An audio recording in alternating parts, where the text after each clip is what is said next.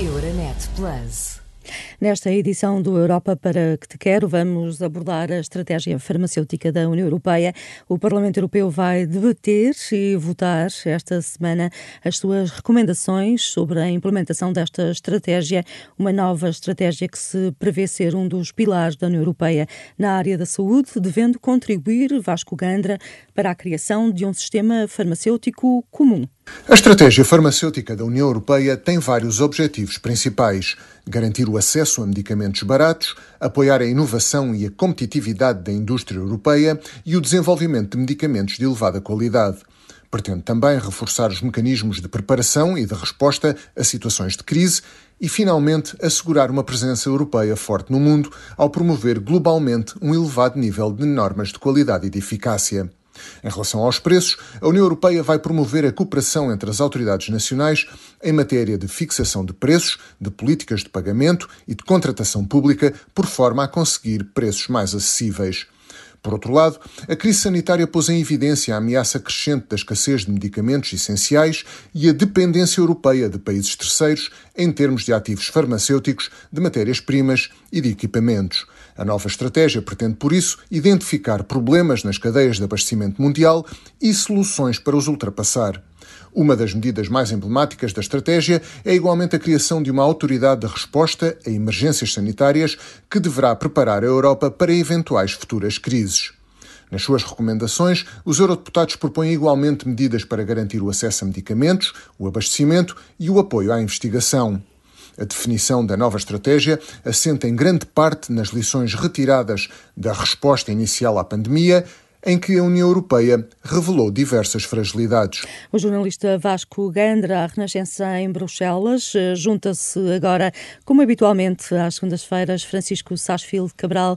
Boa, Boa tarde, tarde Francisco. Eh, no fundo, pode-se dizer que a Comissão Europeia retirou lições desta crise pandémica, é sobretudo verdade. do início, que, que foi difícil eh, juntar a posição de todos os, os países para que se formasse uma espécie de lobby para a compra das, das vacinas? É verdade que retirou lições, não agora, já, mas retirou na altura, porque de facto, quando a, a Comissão Europeia avançou com a ideia de comprar em conjunto as, as, as vacinas e começou a comprar, houve muitas críticas, eh, em parte com, com razão, porque enfim, a Comissão não estava habituada a lidar com as farmacêuticas, mas conseguiu dar a volta por cima e, de facto, foi um grande êxito. Hoje em dia toda a gente reconhece essa compra em conjunto que permitiu, por exemplo, a Portugal não ter problemas de falta de vacinas.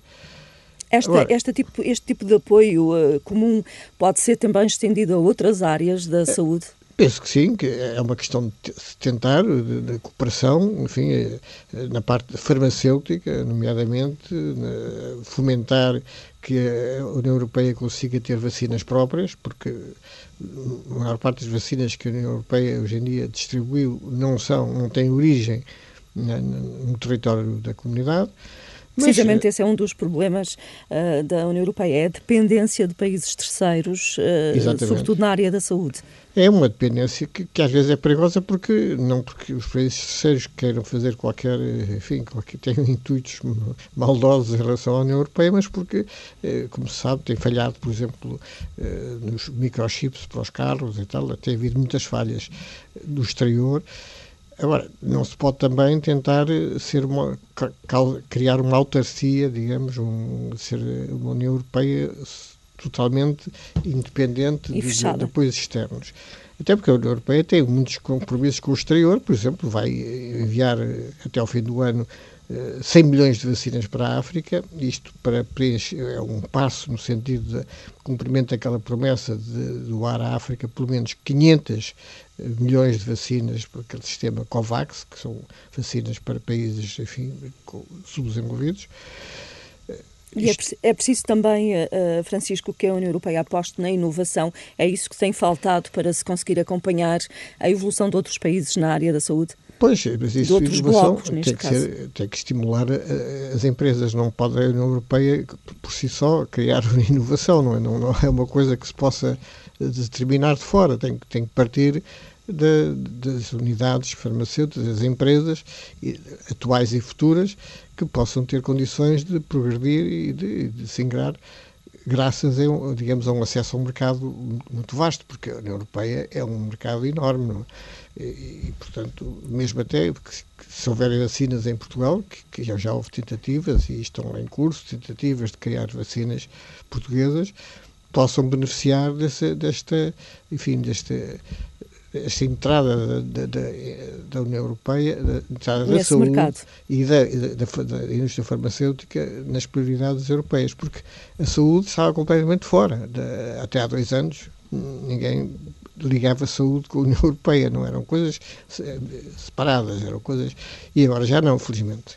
Obrigada, Francisco. Ficamos por aqui nesta edição do Europa para que te quero, onde abordamos a estratégia farmacêutica da União Europeia. Euronet Plus. Milano. Zagreb. Bruxelas. Sofia. Riga. Euronet Plus, a rede europeia de rádios para compreender melhor a Europa.